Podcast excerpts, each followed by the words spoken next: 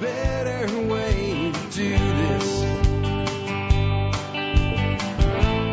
Let me show you a better way. Hi, folks. This is Jack Spirko with another edition of the Survival Podcast. As always, one man's view of the changing world, the changing times, and the things we can all do to live a better life. If times get tough, or even if they don't. Today is June 16th, 2016, and this is episode 1809 of the Survival Podcast. And since it's Thursday, this is the show that's all about you. You guys help make this show by calling the Think line at 866-65-THINK. Again, 866-65 T-H-I-N-K and uh, leave your message. And uh, if you do it like you hear these ones today, you'd be likely to get on the air. The formula is make your point or ask your question up front immediately, like the first thing you do. Hey, this is Joe Blow from Joe Blow City. My question is da da, or my point is da da, and then give your backup material, your additional information, whatever. It'll go so much better that way, and you'll be much more likely to get through the screening and uh, end up on today's show. I only had one call that got called out this week. John from area code 815. Uh, make your call again. The problem with your call was it was so absolutely quiet that even when my speakers completely maxed out, I couldn't hear a word you were saying. It sounded like you were a thousand miles away from your phone. Don't know why it happens. Sometimes it just does. But uh, otherwise, pretty much every call I screened today got through the screening. So if you got screened out on, you know, quantity and time. Anyway, on normalcy bias today, we are going to talk about uh, a new economy and automation and how it's hitting people who think their jobs are safe. And it's not a real world story with real world feedback that kind of backs up some of the stuff I talked to you guys about on Tuesday this week with uh, four years of flux going into 2020. We're also going to talk about how we can teach children to be more resilient by doing something as simple as teaching them how to build a fire, all about fire, how to be responsible with it, etc with a little side note on freedom and a little caution there as well. Um, we are going to have thoughts on anchoring a shipping container. If we're using a shipping container as a shed, we've talked about using them in remote locations for storage and, you know, how there's a weakness to that and they are something you can get inside and there's some things you can do, but we beat that up pretty good. But now we're just going to put it in the backyard. Well, what do we do when we do that to make sure that it lasts and, you know, it's around for a long time? Uh, next up, how far away is too far away for local honey? Uh, if you're taking by on local honey for the purpose of allergies, uh, what what is local? I'll tell you my thoughts on that, and I'll tell you why I'm not 100% sold on the whole local honey for allergies thing. Uh, but while I'm not not sold either, while I'm kind of like, well, we'll see uh, on that. And uh, on you know, just came in right after the honey question, a mead question from uh, Jake. Jake says, "Hey, I uh, made this mead. Should have racked it. It's been sitting on the sediment for a long time. What do I do now?" Not that big a deal. I'll, I'll tell you what to do. Um, we also have a little bit of direct feedback on land and uh, land and construction loans. So you want to buy land first, then build a house. Kind of backing up what I said, but from someone who's uh, worked with a few people recently who have had to do exactly this, and, and what you really have to do to be able to get a construction loan when you have the land and, and things like that. And then we're going to have a question about nuisance animals like woodchucks, groundhogs. You know, what, what do we do about them? And if we're just going to kill them, what about their ecological role? Why are they here in the first place? What are we disrupting if we eliminate them? So it'll be a good show. Before we get into it, let's go ahead and hear from our two sponsors of the day. Hey guys, if you're like me, you want the best quality water for yourself and your family. This is why I've used a Berkey water filter for over six years in my own home. But if you're gonna get a Berkey or parts for one you already have, you should deal with the best. And that's Jeff the Berkey guy Gleason. There's only one official Berkey guy, and you can only find him at his website at directive21.com. Again, directive, the number's 21 and a dot com. Let me ask you a question. Do you have a favorite knife? A special knife? One you may hand down to a son or a daughter? How cool would it be if you had such a knife that you actually made yourself? With knifekits.com as your partner, you can do it. Check out the hundreds of options they have along with all the help you would need from books and DVDs to develop the skill of knife making. You can learn more at knifekits.com. And with that, let's take a look at the year 1809 to get some historical perspective today. I have the Berners Street hoax, which is a good one. You may want to read that for yourself because I'm going to read Intercourse is now illegal in the United States. Not that kind of intercourse. We'll get to that in just a second because I have a slew of important birthdays uh, today. Uh, in this year, 1809, Abraham Lincoln is born in Kentucky. Charles Darwin is born in England. Edgar Allan Poe is born in Boston. Alfred Tennyson is born in England. Louis Braille is born in France. You might not know who that is, but he uh, is the guy that developed the Braille reading system for the blind. Um, Alfred Tennyson, I realize maybe people don't know who that is, best known in America for Charge of the Light Brigade. And additionally, Kit Carson is born in Kentucky, adventurer, Wilderness Guide, etc. Uh, Kit Carson born this year. 1809 was a big year for birthdays. Let's read about this intercourse thing being illegal in the USA. Not that kind of intercourse. They mean buying and selling. In the last few days of the Jefferson administration, the ineffective Embargo Act is replaced, repealed and replaced with the Non-Intercourse Act, which is even more ineffective. Essentially, it says that America shipping is free to trade in all ports except those of the United Kingdom and France, which is just about everything. The intent of both the Embargo Act and the Non-Intercourse Act is to punish the UK and France by withdrawing the privilege of commerce with the United States. Hey, stop laughing. It might have worked on Pluto. This continues a steady march to the War of 1812. President James Monroe replaces Jefferson as president this year. My take by Alex Shrugged. The, there are other non-intercourse laws having to do with buying and selling of Indian lands. A large section of the Northwest was designated as Indian country, but as we know, that region was reduced over time. The taking of Indian land was not necessarily a coordinated long-term strategy, but was predicted by George Washington from the beginning. Other than the shooting of early settlers, the U.S. government could see no way to keep settlers from moving west and pushing back the Indians. In other words, the whole concept of manifest destiny and it was inevitable, and it, it, it probably was under the under the times and, and the way things were that we would just keep moving until we ran out of places to go and ended up at the ocean. You know that that probably is somewhat inevitable that that would have happened. Anyway, um, I want to talk more about this concept of you know an embargo. We won't buy or sell or trade with you.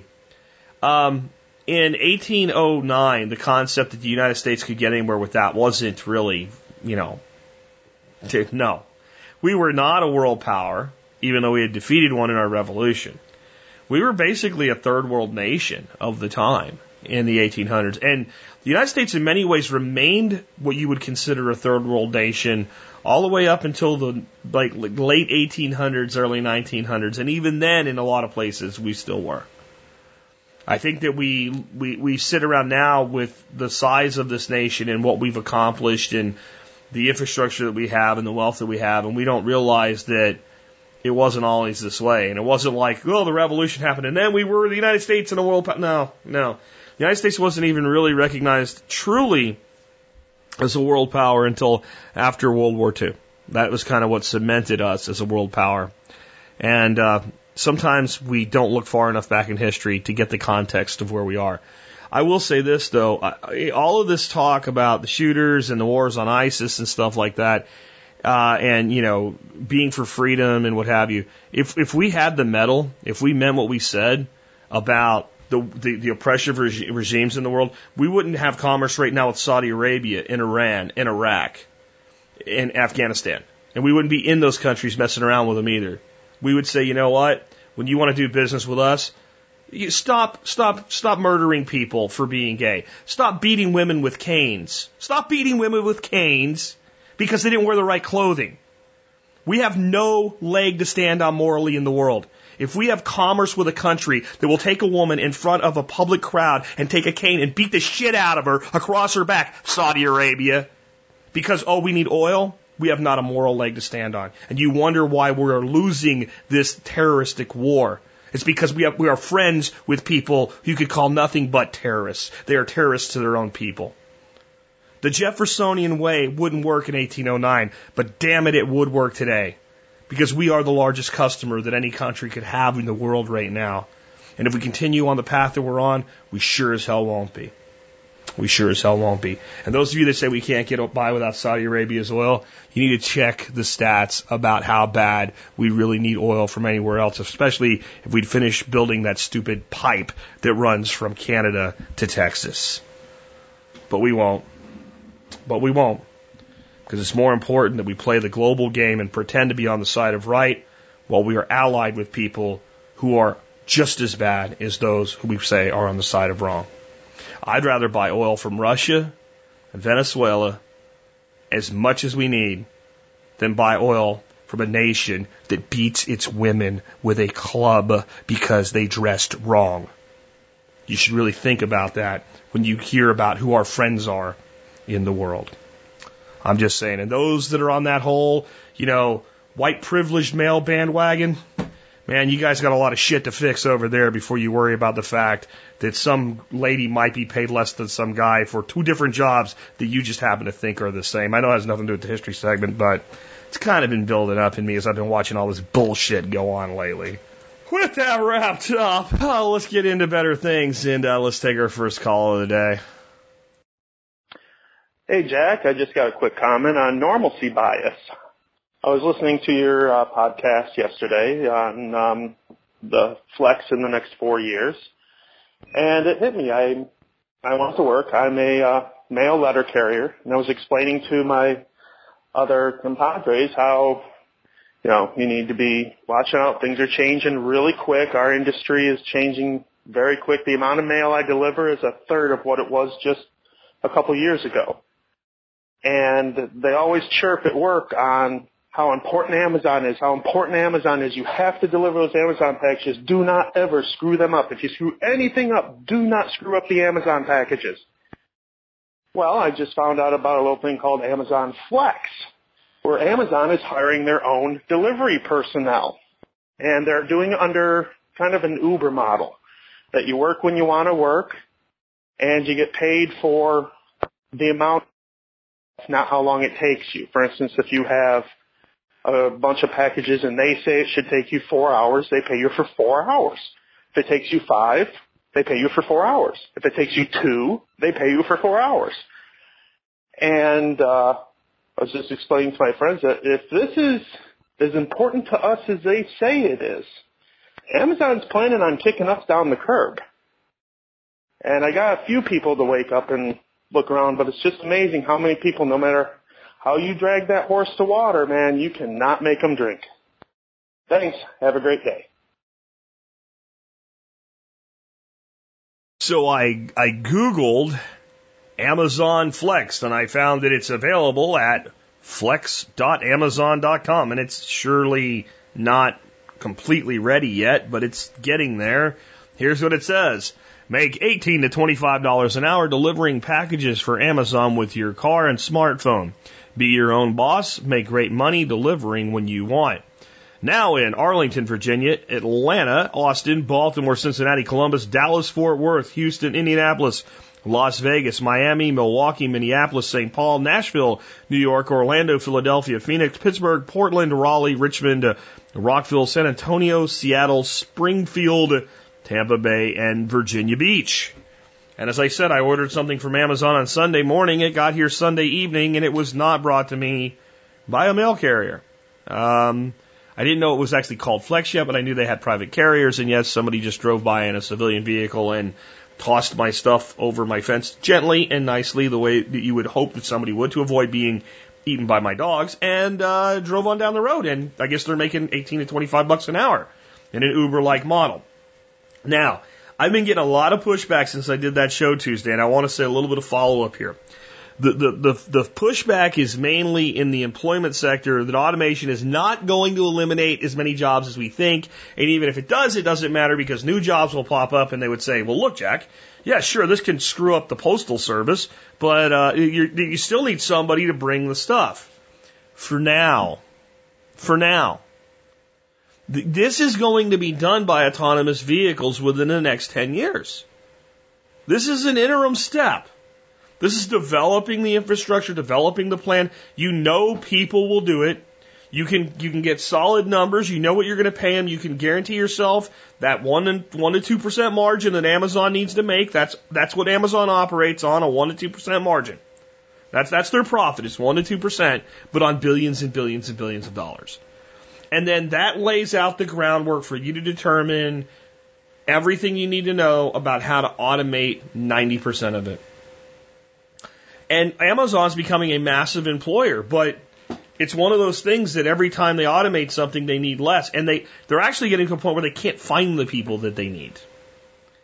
They, they can't get enough people. There's a sign on the on the highway right down here from Amazon.com. It doesn't say buy our shit. It says come work for us. So you can go work for them and get benefits and all and make about 14 bucks an hour to start and work nights.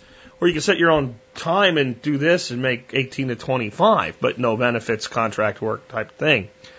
Um, and, and here's what I, I kind of want to get across to people because I keep getting this one person who's become annoying to the point where I'm sorry, I appreciate your point, but I can't help you any further. I can't keep saying the same thing. That basically, as long as people want stuff, then there'll be people that want to do stuff, and then there'll be opportunities for employment. And that's a job. That's not a job. That's a task. That's a task. In other words, I might want my gutters installed, and that might not warrant um, a robot to put gutters on a house, especially on a house that already exists, right? I mean, new construction, you just wait and see, guys. I'm telling you.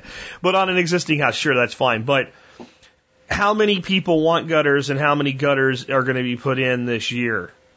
And if you start taking people out of other job sectors to do those types of tasks, they're not suited to automation. How much is really available compared to how many people need a job? I mean, what we don't understand, I think, as a people is, again, first of all, how many people have jobs right now that if they didn't do their jobs, nothing would happen? They're just kind of there because the company can support them for now. And, and those will be some of the first to go. And then all of the jobs that people really don't want to do, but they do them because they need money. I mean, here's an example.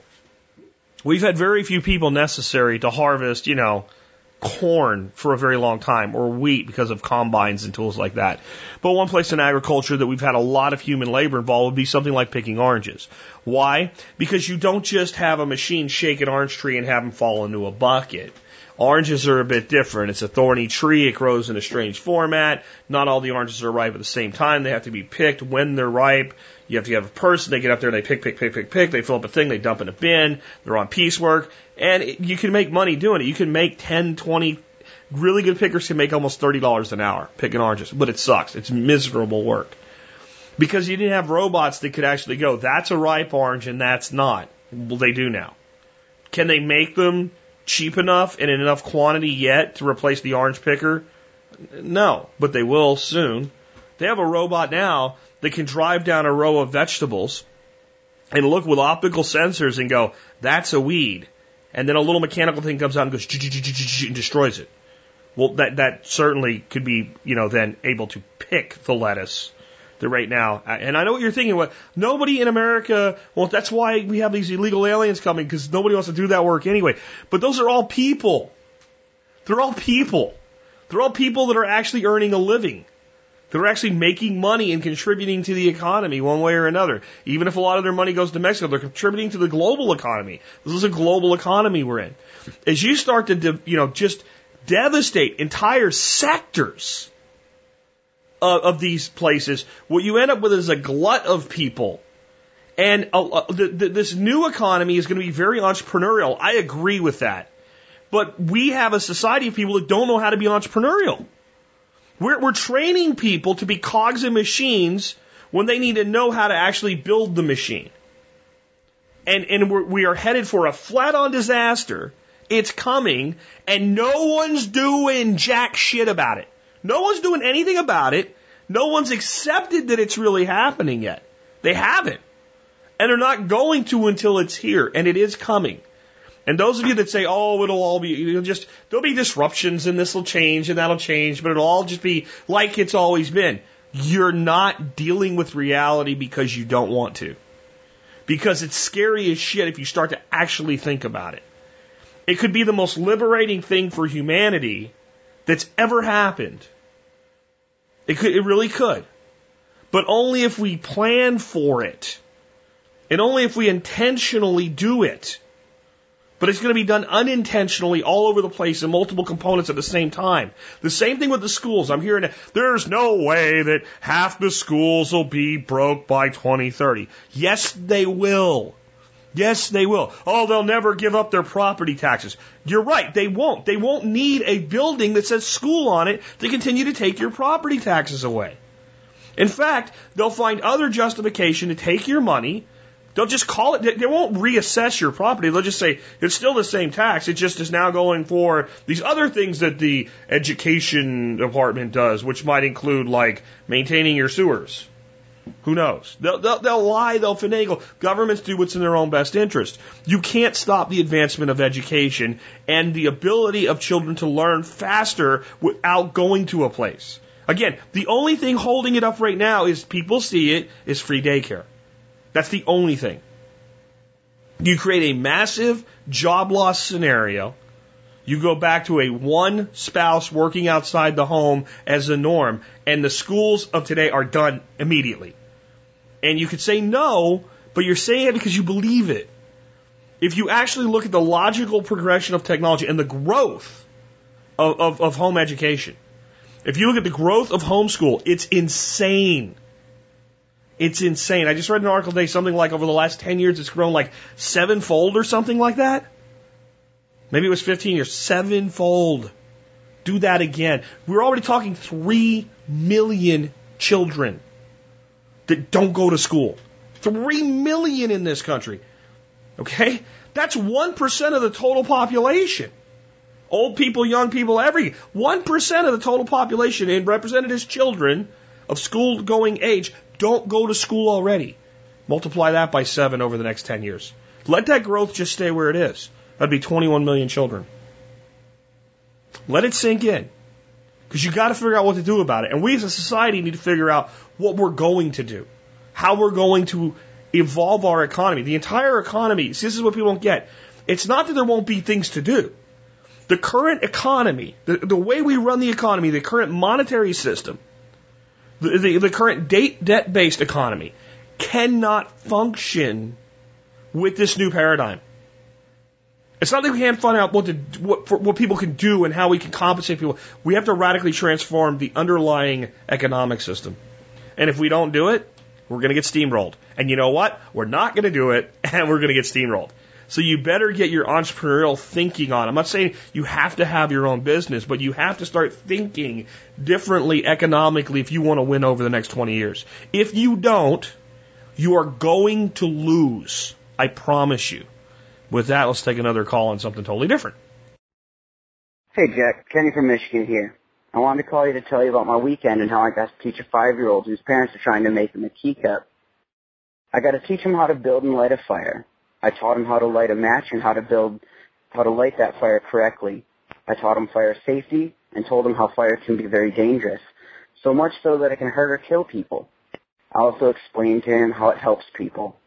I held his hand while he lit the match and showed him how to hold a lit match. he built and lit. He was uh, really excited about that. While on this vacation, he went tubing, went fishing, and camped out with my wife and I. It was very rewarding to see the light bulb turn on in his head and watch the gears turning. I got to explain to him in real world terms the different states of water using the examples of the lake as liquid, the ice in his drink as solid, and the steam from the fire when we put it out as gas. I now know that we have to homeschool our future children because a government school can't do something like that.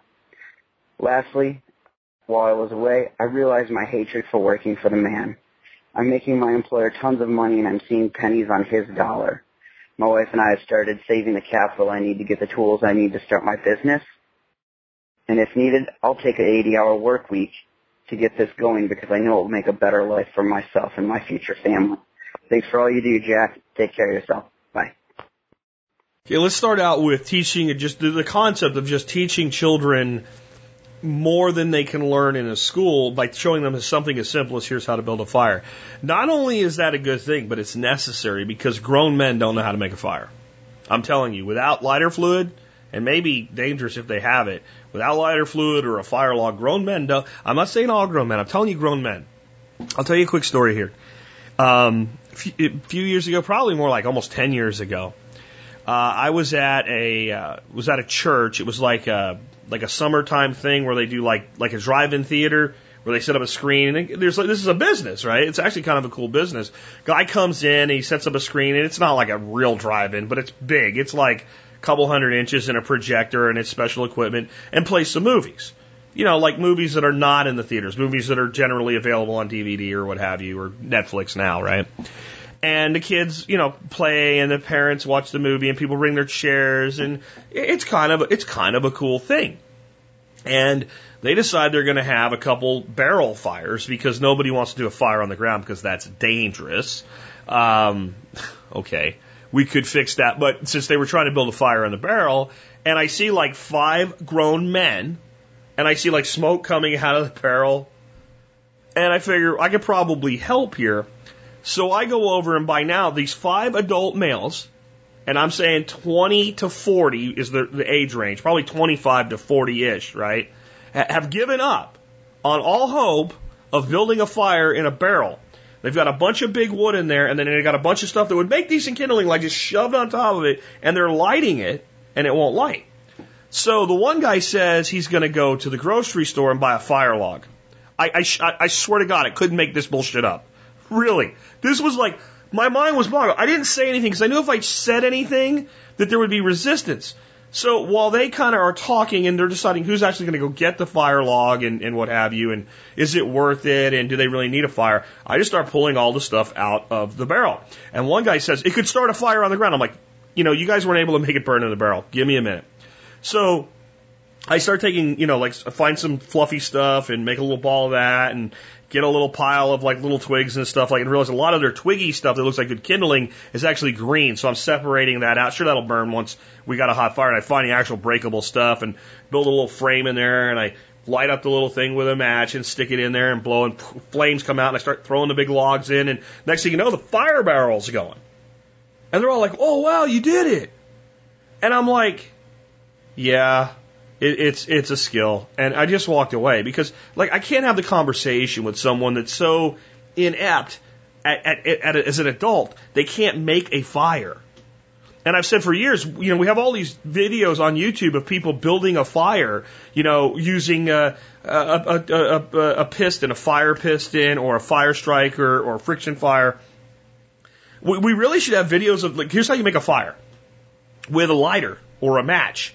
And the only reason I haven't done it, I don't deal well with ass clowns. I just tell them to shut the, you know, up, right? Like that, right? So I, just know if I do, if I do it, it's going to be you're you you're no survivalist. A real survivalist can build a fire by rubbing two trees together with wind or you know some stupid shit. So I haven't bothered to do it. But kids need to learn this, not just how to start one, but all the things the caller said how to how to treat it safely, how to make sure it doesn't spread, how to put it out, how to manage it, how to cook with it.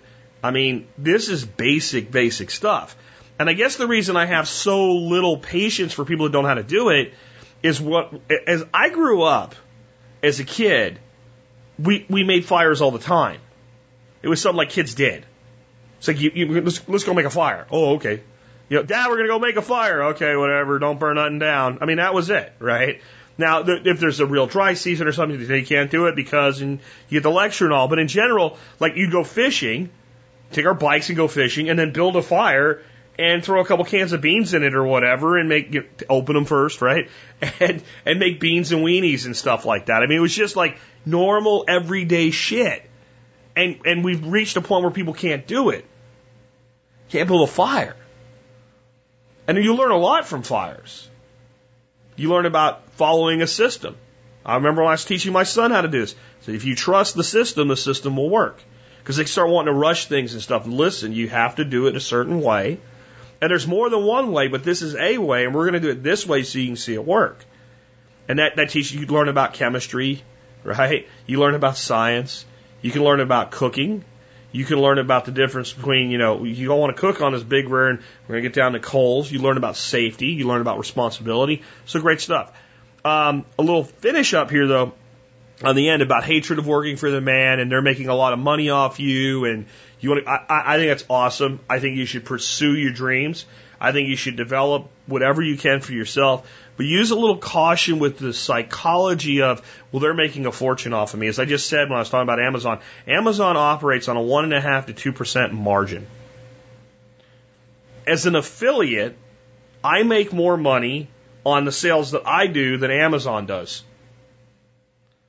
Be, and they've worked it out to where they're totally okay with that because they need the business and they know how it works and they've got all the numbers worked out and they're fine with that for now. I mean, is that something I could do for 20 years? I don't know. You know, 10, I don't know. Will I be replaced as an affiliate? Probably at some point. That's why I believe in doing something that you have complete control over as well. But they operate on a 1 to 2% margin. It's, it's amazing to me, having actually been an employer, having have been someone that actually signs the front side of a paycheck, how much my perspective changed. When I was in the cabling industry as a technician, and I was making like 14 bucks an hour, and I knew my company was billing like $50 an hour for me, I, I was outraged. I was like, they're making a fortune off me looking at it from the operations side years later as a salesperson, I'd realize that they might make seven to eight dollars an hour off of me when all was said and done. And I was actually making more than they were off of my efforts. So be cautious with that because it can make you do reckless things as you establish your own business. The, the, the, the fundamentals of business can be summed up in the words of Darby Simpson is the fundamentals of farming as a business where he said, excel never lies. You've got to run numbers and you've got to know what you're dealing with. You don't have to necessarily use Excel. I think it's a powerful tool. Uh, I, I'm experienced with it, so it's my natural go-to when I'm working up a financial model. Even if it's on pen and paper, you've got to take everything into account. You've got to run numbers and you've got to know concrete. What is my cost of goods sold? What is my actual profit? What is my ARPU, my average revenue per user or unit? Right? So I, I sell a product that's five bucks, but do I usually sell 10 of them, 15 of them, 20 of them? I don't know. There is no average. It's all over the place. Bullshit. There's, you take all the, all the sales and all the transactions and you, you run them as an aggregate average and it gives you a number. If you're not doing this in your planning stages for a business, then you don't really know what you're dealing with. And there is something to be said at times for just flying by the seat of your pants. But when you're making critical decisions like, is it time to leave permanently? Now you got to have the numbers down. You've got to know because you can mislead yourself so easily. So just be careful with that attitude of they're making a fortune off me. Because often employees believe this and it's true, and often employees believe this and it's completely untrue. They might be making far less off of you than you make off of you. Uh, the cost of employing people is ex- just ugh. That's part of why we have the whole yeah automation, etc. Because employing people is becoming unaffordable. And it's only going to get worse. Let's take another one. Good morning, Jack. It's Greg from Huntsville, Texas. Quick question regarding using a shipping container as an outdoor shed. My wife and I would like to pick up a shipping container to use as an outdoor shed, and we're wondering how to anchor it. Um, I've seen a couple of different things out there where some folks just use a gravel bed to set it on. Uh, but we're thinking something more permanent like uh, concrete foundations on the corners or something of that nature. So um, any suggestions there would be helpful. We appreciate it and uh, love the show. Thanks, Jack. Well, I'm going to start off with this. I wouldn't. If I was going to use a shipping container as a storage shed on a property that I live in and what have you, and um, I was just hell bent on doing it. I just think it's a good storage facility and it makes sense for that. I would not worry about anchoring it. Uh, the weight of those things plus filling one up, uh, I don't see you having to worry about it being blown over or something like that. I guess in it like a tornadic storm or something like that, I have seen them lifted up and, and tossed though I don't know that you're really going to be much better off if you have a direct strike from a tornado anyway. Um, and if that is your concern, then I would probably look at berming. I remember underground for these things is not a good idea, but berming them and you know pouring a concrete reinforcement for the roof works. Uh, there's a video on YouTube I'll see if I can find for you where a guy built a house out of two and welded together, and that's the way they did the roof uh, so that they could actually support that way without it having collapsing. You could do that. I think there's better things you could do with your money and your time than doing that. If you were hell bent on it, this is what I would personally advise. At least six footers, not just the corners. Um, so at least, you know, one in each corner and one 50% between the corners on the long dimension. Uh, I would put in the large tubes, the large cardboard tubes, cord down, uh, four feet, at least. Six feet would be better. Two feet would probably work. and I would pour concrete and I would level that, and then you could set them on that.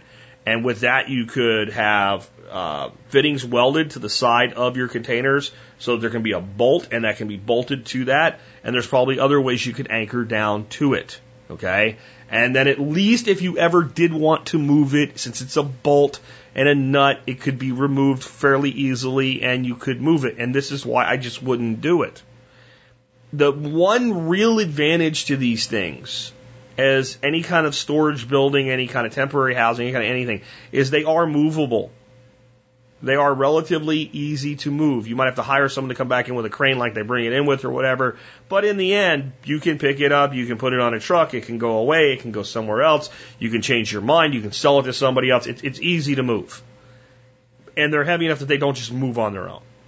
So the, the concept of leveling an area, putting down some pea gravel, maybe some sort of weed blocker under that weed gravel, uh, and then you know like like a crushed rock or something, and setting it on there to create some drainage and a level surface. That's what I would do. That, that's what I would personally do, and and I think putting much more money into something like this, especially if it's not if it was going to be a house, right? You're going to build a shipping container house. That's different because now we know we're going to be you know welding on things and we're going to be bolting stuff together and stuff like that anyway. But if we're just going to use this as a storage shed, make a level spot, put it in place, leave it alone. D- don't spend money just for the purpose of spending money. I, I can't see what it's going to buy you. And taking that money and doing almost anything else productive with it, I think would be a better way to spend it. That's my opinion. Um, if you actually Google anch- anchoring shipping containers, there's all kinds of information online. But I'm just going to tell you, after looking at it, I don't see the value in it if it's going to be a storage facility. They sit in malls, parking lots, and department store parking lots, and places like that, all over the place. They just sit them on the concrete and they fill them up with stuff. And if it's good enough there, I, I personally think it's good enough for anything that we're going to do. Uh, let's take another one. Jack, how you doing? This is Justin from Salt Lake again. Um, I got a question about local honey. Uh, how local is local? Um, I suffer from pretty bad seasonal allergies, uh, especially springtime hay fever and such. Um, I got some honey from a guy that was he's about eh, about 15 miles away from where I live. Is that local enough? know, I've always heard about local honey being great for allergies and such. Um, you know, again, how local is local? And I just want to say too, the new formatting, the new stuff you're doing with the show, the changes you're making, uh, keep it up. Love it. Absolutely love it. Thanks again for all you do. Thanks. I'm going to start off with telling you I am not sure that honey really helps the majority of people who consume it for the purpose of reducing allergies. I know I'm going to hear from people today that are going to insist that you use it and it works. If you believe that, keep using it. You're not going to hurt yourself. It's okay. And it's not going to change my opinion because you say it works for you. But it, it, but my opinion is not that it won't work, that it probably doesn't work as well as it's advertised. And I'll explain why in just a second. To the crux of the question, how local is local? It shouldn't matter as long as the bees are working the same things you're having the reaction to. So let's talk about why in theory it would work. So if people have a, a reaction to a pollen, let's say something like juniper. They call it mountain cedar around here. It's actually a juniper tree. It's not really a cedar. My wife got very angry with me when I told her that because she said, we said cedar. No. Then she looked it up and she was even more mad because I was right. Okay, so the juniper uh, produces this pollen. A lot of people are allergic to it. Again, they call it mountain cedar around here. And if the bees are working the same pollen and you're eating unpasteurized local honey, and you're consuming that pollen as pieces and parts within the honey, though the bees actually store the pollen separately, some pollen does get in there, okay? Um, the concept is by exposing yourself to the pollen, you reduce your sensitivity to it. And this is how many allergy shots work. They give you small amounts of exposure to whatever it is you're having a reaction to over time, and it desensitizes you so you don't go into an ex- accelerated immune response to it when you experience breathing the pollen in. And that does work, and allergy shots do work. Uh, I've, I've seen it. I, my wife worked for an allergy clinic. Uh, we know it works. We've seen it work for a lot of people. I'm not saying it's your first choice in any allergy. I'm telling you it does work. And it works for that same reason that the honey supposedly works. Okay, here's the deal. Because it's local, you would expect that the bees would have accumulated pollen that's that's abundant that you're having a reaction to. Well, they may have, but not if it's a pollen they don't really want, and if there's abundance of other pollens that they prefer, then they'll go to that. They may go to an unpreferred pollen if it's what's available, but they actually do have things they favor and disfavor. So if they happen to be working the pollen that you're sensitive to, assuming you know what it is, then maybe it works. And maybe maybe for the people that say it works, maybe that's why it works. So if pollen is coming from 50 miles away and you're allergic to a certain thing and the bees are working that thing over there, unless it's some radically different version thereof, it should be just as effective as a hive that would be kept out in your backyard. If they're five miles down the street and they're working a totally different type of pollen, not because it's not there, but because something else is there that they much prefer, then if the theory's right, it shouldn't work for you. If you're allergic to something in your own backyard and the bees are in your own backyard and the bees are working things to the point where they're not really gathering that particular pollen you're having a reaction to, there's no reason to believe that it would work for you. So I think what we have with, with bee honey, local honey, and pollen as a food source and working for allergies is a combination of some legitimate therapeutic effect when the things happen to coincide well, um, a placebo effect, and nothing. So I say unpasteurized honey is a healthy thing to consume with many health benefits, and it may help you with your allergies. But I don't think that if you're buying allergy or, or honey from five miles down the road, that it's, and it's not helping you, it's very likely that if you bought it from 50 feet down the road, it would. I, I don't think it works that way because the scientific principle behind it working, if it works at all, is about being exposed to the pollen that you're allergic to. So it's often interesting that a person might be allergic to something that you know bees really don't work at all and they say it works for them. There's your placebo. Or this is also possible. A person's allergic to this thing the bees don't work. They're also allergic to something the bees do work. They are desensitized to the second allergen, but not the first. Therefore, the overall impact is lower. This is a rational scientific way to look at this. And I think when people say, oh, it just doesn't work, it's all hokum, or like it cures everything, including cancer of the ass or something, I think either extreme is just really off point. So I hope that answers your question as far as where to get your honey from. But I also hope it helps hope it helps other people who kind of are on the fence about this. The fence is probably the place to be with this issue. Be, you know, not not really a pun intended, but it, it, you have to be open to the fact that it could be helpful, but you also have to be realistic that it might not be. It, it's a great big it depends. Let's take another one. Hey Jack, it's Jake Robinson here Murfreesboro. I've got a mead question for you. What happens if you do a batch of mead and you fail to rack off the out of the primary after a long, long time. Here's the backstory. I had um, five different batches that I started within a few days of each other, and they were all doing well. I was just about to put it in cold crash mode, uh, maybe five or six weeks uh, after the a couple of them were just three weeks old, and then I sold my house. Um, that was April 19th, and here it is June the 17th. So two months later, I basically just put those things in a big box, moved them over to the new house, and put them in a closet, and then I just hadn't been able to get back to it. I mean, just we've got stuff everywhere. It's just a melee. So does that mean I've pre- that I've run these batches? I mean, with the lees and the fruit remains. One was a summer shandy. One had kiwi and strawberry, and uh, I don't know. I can't go back and look. Some had um, I don't know. I can't remember everything that I, I put together, but um, I'm thinking now I might have caused myself a problem. Maybe these things are too bitter, or what? What was going to happen to it? And what would you suggest um, I do? Should I just rack them off and go with it and see what happens? Thanks for your help, brother. Have a great day. Okay, it ain't that big a deal. Now, if you're going to try to send, you know, mead off to the Mazer Cup or something and try to win a, a big prize where they look for every little flaw and things like that, it, it may be the case that you've created some flaws.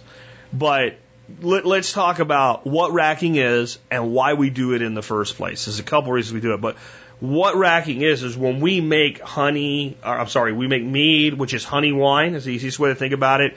Whether we do it with, you know, infusing with fruit or herbs or just a straight honey wine, or we make a true wine with grapes, or we make a beer, or we make any kind of alcoholic beverage that we make with fermentation.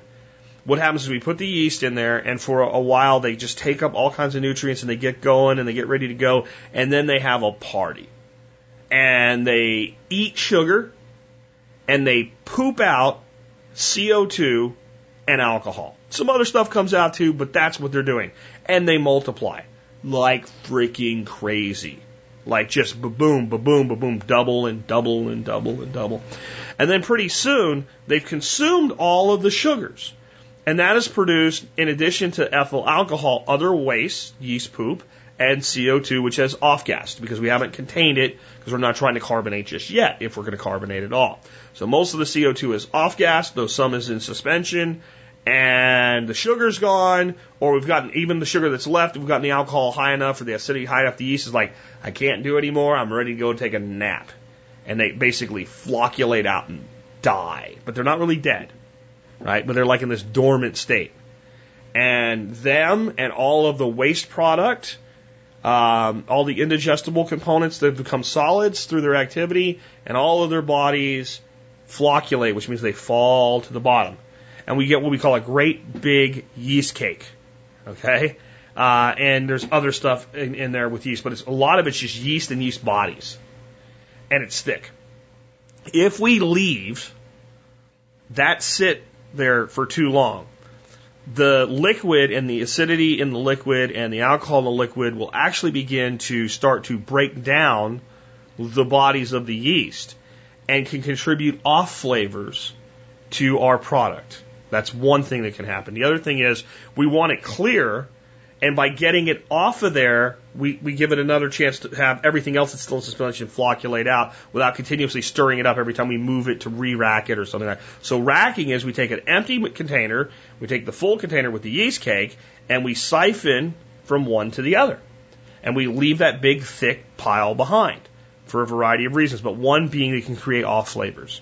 So what happened with Jake, like many of us that make meads and wines and stuff, is you make a whole bunch of it and then you get sidetracked and you know you should rack, but you don't. Again, unless it's a really long time, it, it, it's not that big a deal. And some recipes like Joe's Ancient Orange Mead, you never rack. You leave it till it's clear and you bottle it. So it's not like it always is that way. It also uses basically bread yeast instead of some of these other yeasts that some wine yeast, some champagne yeast, etc., that are used in mead production have this tendency to begin to break down a little faster. But all I would do if I were you, Jake, is go ahead and rack it. Go ahead and rack it, let it clear out again, and uh, you know maybe rack one more time if you feel you need to, and then bottle. And don't worry about it; it'll probably be fine. But that's why we do it. The longer it sits, the worse it can possibly become. So, the best time to have racked was when your primary fermentation ceased and your major flocculation event happened and your big cake formed and it started to look a little bit clearer. That was the time to do it. The next best time, right now. You know, that's like it's like planting a tree. Best time to plant a tree 20 years ago. Next best uh, time today. So, Jake, if you haven't already done so, rack the stuff and, and it'll probably be okay. All right, with that, let's go ahead and take another one. Hey, Jack, it's Karim here from Austin. Um, it is Monday, June 13th, and I was just listening to the uh, listener write-in episode and heard the question regarding the buying land and building a home and getting loans for it. Um, I wouldn't have called except I have two friends in, in and around the Austin area who have recently done this, and in order to get a loan for construction, um, the land itself has to be paid off and the land itself has to be put forward as collateral towards the construction loan. At the end of the construction loan, there is a mortgage that is issued and all of the debt accrued from building the home is piled into that. Uh, and the value of your land is considered uh, to a great degree, a down payment towards that. Hope that helps. Talk to you soon. Bye. I'm going to say that is mostly true and most often the way things have to be to be able to procure a loan.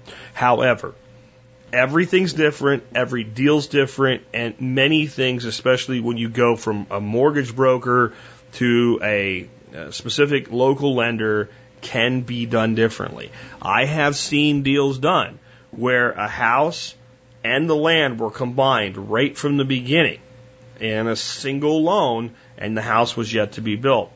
This is often done with either modular or mobile homes as well. So that can happen. Um, it's usually not the greatest terms, but usually once the construction is completed, it can be refinanced as a conventional mortgage because now it's a combined asset. Um, but in general, what Karim just said is the way most people have to go about it. You have to figure out some way to pay off the land in full and have title to the land because that again then becomes the collateral against the loan. Um, and you have to have good credit to do stuff like this. There's a lot of people that can get a mortgage to go out and buy, you know, a 3% down FHA house. Um, that if they try to do what we're talking about here, it's much more difficult for them to get a construction loan. So you've got to have, you know, good income debt ratios. Everything that you need to be able to get just a regular mortgage has to be a little bit better even to do it this way. However, there are ways to do it all in one. But if if that's you, you're going to have to figure out that that's you and figure out how to do it. It's it's not simple. But if you got lots of money, lots of credit, um, I, I've seen deals done like that. I've seen developments done that way too, where somebody goes in and basically acquires financing to purchase the land and do the development. That's probably almost impossible to do right now. But I think we'll come back to where it becomes possible again. Because, again, there's a housing shortage because we haven't built houses for shit for eight years now, really. Anyway, let's go ahead and take another one. Thanks for that uh, addition to uh, last week's show, Karim. Hey, Jack. Uh, my name is Matt. Thanks so much for the show. Have somewhat of an odd question for you. Um, I have been removing some groundhogs and um, some other rodents, and everybody I talk to just says, "Oh, just shoot them." And while I have no problem with that, I mean, I, I'm a hunter and don't mind taking game. I've sort of been asking myself the permaculture question, you know, trying to understand how all these different things relate. And the only problem I have with just gratuitously killing some of these these animals is just doing it because they're a nuisance, but not really understanding what their their place in the overall system is. Like when when a groundhog was created and it was part of the system, like what does it exist to do inside that system? Um, because a lot of us, I think, would just like to make them extinct. and and uh, on some on some level, I mean, you know, they create holes, cows, break legs, and destroy barns and stuff like that. And I understand that and fully support killing them. I'm just trying to understand things like things like uh, raccoons and and groundhogs and stuff. Like, what place do they have inside the world of permaculture except just working them toward that extinct bin? So, somewhat of an odd question, uh, but I'd be Interested in your thoughts. Thanks.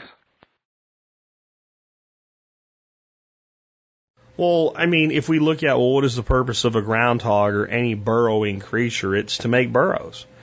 And that creates pathways for plants. They uh, aid in the pioneering of forest as it extends out into plains and fields.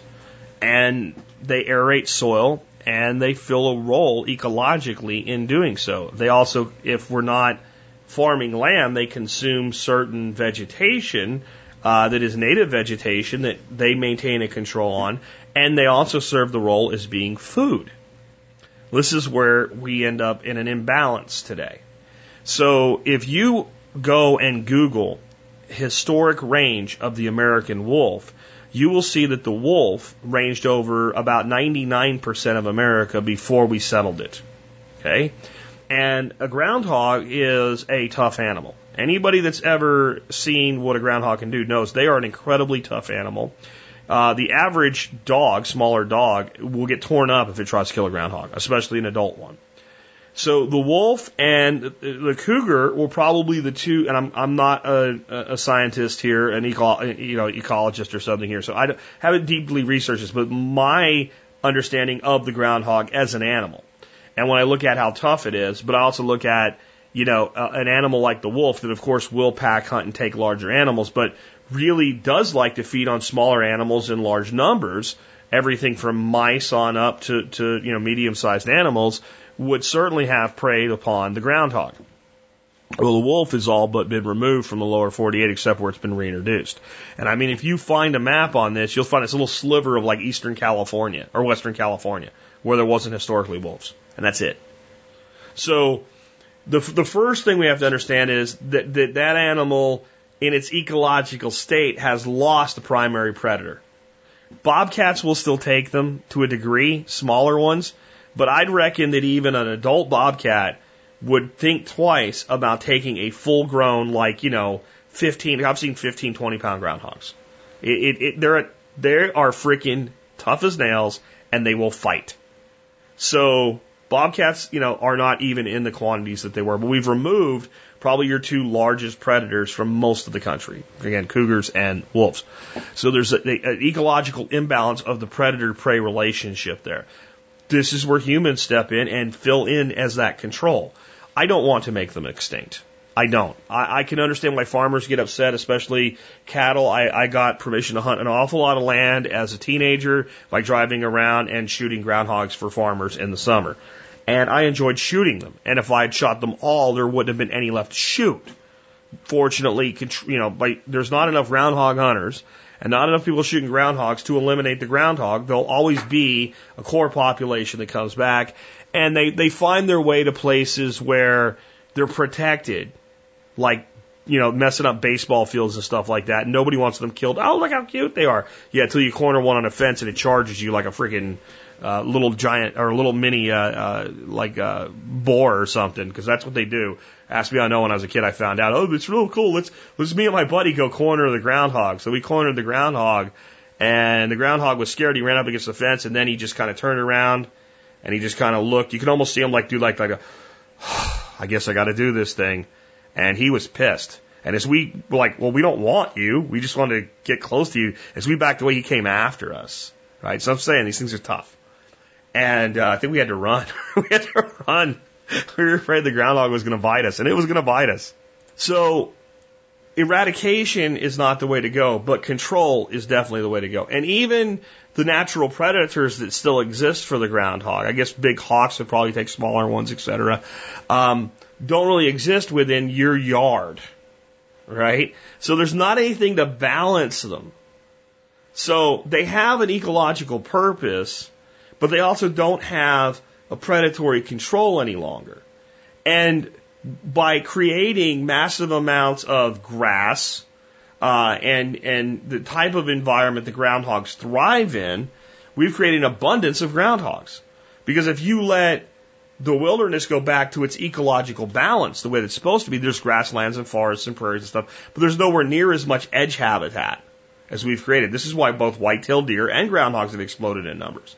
White-tailed deer are not a forest species. They'll live there, but they're an edge species. They like to live in that field forest edge where they can get the cover and concealment and the food and the shelter and all of it in one place. And they get to browse. Whitetails like to browse. They'll go in the forest in the fall when there's a good mast because they like to eat acorns and other things that fall out of trees. But in the end, they are a browser. So they like edge. And we've created just between farms with tree lines and suburbs and all this, and we created this massive edge effect, and we've turfed everything. Everything's grass. Groundhogs like to eat grass.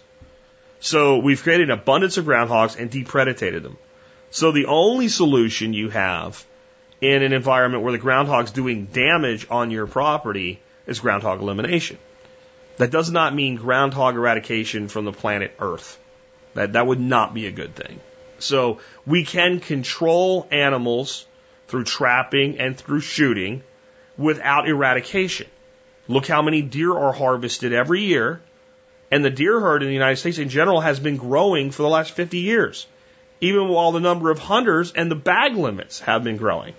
So we can actually have more hunters and more game at the same time, properly managed. Groundhogs we're not that concerned with, but we can eliminate groundhogs without doing damage to the species as a whole. Trust me, uh, we'll know the day we get there. And sometimes animals just have to go because the place they're in doesn't work. Alligators in the lagoon at Disneyland, right? Everyone wants to save the alligator. The alligator is no longer threatened, folks. Hasn't been for a long time. Uh, a lesser problem, today I went down to my little pond and I look at the pond and I'm not wearing my glasses. It's early in the morning. I fill in the pools for the ducks and I see something sticking up out of the pond. I'm like, is that something floating or is that? And just as I think that, it goes under. It's a big old turtle. Um, I spent the morning down there while the pools were getting full with my uh, Crosman pellet gun. And uh, when I get done with the show today, I'm going to take a walk down there again, stand in the shadows, and maybe take a chair down there and a beer and wait for a while. And he's got to go. Why? It's not because turtles in general are evil. It's because I have a small pond. If I let one turtle in there, next year there'll be 50. They'll take the whole thing over. They'll eat all my fish. And if my ducks go down there when they're ducklings, they'll kill my ducklings. So I have nothing against turtles. I don't want to eradicate the species, but I don't want that turtle in my pond. So he's duck shit if he puts his head up at the wrong time. That's just the way it is. And there, there is a place for controlling pest animals. And, and, and, and there's, you know, you could trap and relocate it. Yeah. And you know what? Long term, I might get a turtle trap and I might throw them back in the, the, the lake over here in Lake Worth or whatever. But in the end, there's no shortage of turtles at all, period. And I can't have them in that pond. They don't work there. They don't fit there. And it's easier to done. So there's a place for it. And the people are like, well, we have this balanced ecosystem on our place and we just don't think it's right to kill anything and we've let everything find its balance. That's great. You probably have 300 acres. I have three. I don't have the room for that to play itself out. I have a pond that's about as big as, as, as three living rooms. Turtle's got to go. Sorry, turtle. Anyway, with that, we've wrapped up for the day. I want to remind you you can help support this show by joining the Members Support Brigade or MSB. As an MSB member, you'll get discounts to things you're probably buying anyway that will pay for your membership on an annual basis. I promise you, if you use the discounts, you will have a profitable membership experience. You'll get over $200 worth of ebooks on day one. You'll get content that's available nowhere else, and you'll support the show at about 20 cents an episode. That's the way to look at it. You think the show's worth two dimes a day? Please consider joining the MSB. Just go to survivalpodcast.com and click on members to learn more. Next up, the easiest way you could ever support this show. I mean, the flat out easiest way.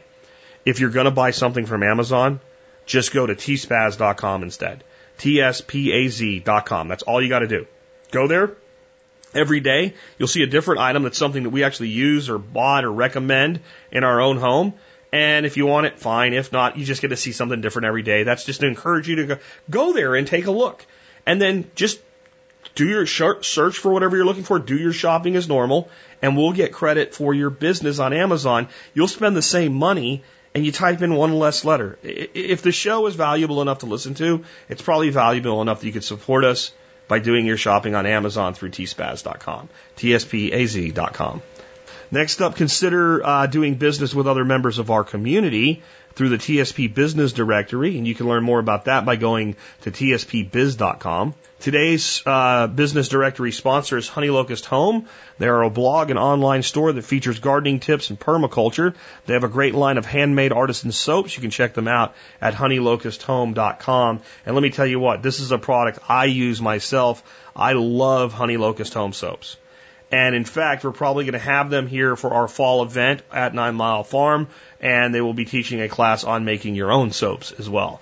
Check them out today, honeylocusthome.com. And with that, I'll turn to our closing song of the day. This is a song by Jackson Browne called The Fuse. This is a song that I think almost everybody that at least was around in the 80s and listened to music um, has heard. And even if it doesn't ring a bell, as soon as you hear it, you're like, oh, that old song. And I think it's a song most people that like, you know, kind of the classic rock sound like. And it's one of those songs that, you know, you sort of know the words to, but you don't really because you don't really listen to them. This is a deep, meaningful song. And I'd like you to listen to all the words today because it really is a deep, meaningful song. But I want to share just two stanzas with you so that when you hear it, you really think about them. It says, Whatever it is you might think you have, you have nothing to lose. Through every dead and living thing, time runs like a fuse. and the fuse is burning and the earth is turning. Your time will run out. That's what that means. You have nothing to lose, so get busy doing shit. Because no matter what happens, that time will burn. I, I, I tell you guys that all the time. And the next stanza is Though the years give way to uncertainty, and the fear of living for nothing strangles the will, fear that what you're doing is not meaningful can strangle your will to do more. Convince you you have something to lose instead of realizing you have nothing to lose. I know some of you are like, man, I have stuff to lose. And I feel that way too. But in the end, you get one life. Go for it.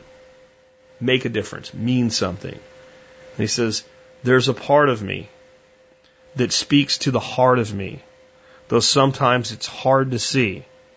It's never far from me, alive in eternity that nothing can kill. There's a part of me that nothing can kill. There's a spark. There's something that burns inside of us that drives us. And even when we think we've gotten weak, even when we think we've given up, even when we think the problems around us are too big, the problems of the world are too big, we can't fix it all. It's still there, and if we're willing to look for it, even though it's hard to see if we find it, we realize that it lives eternally and nothing can kill it.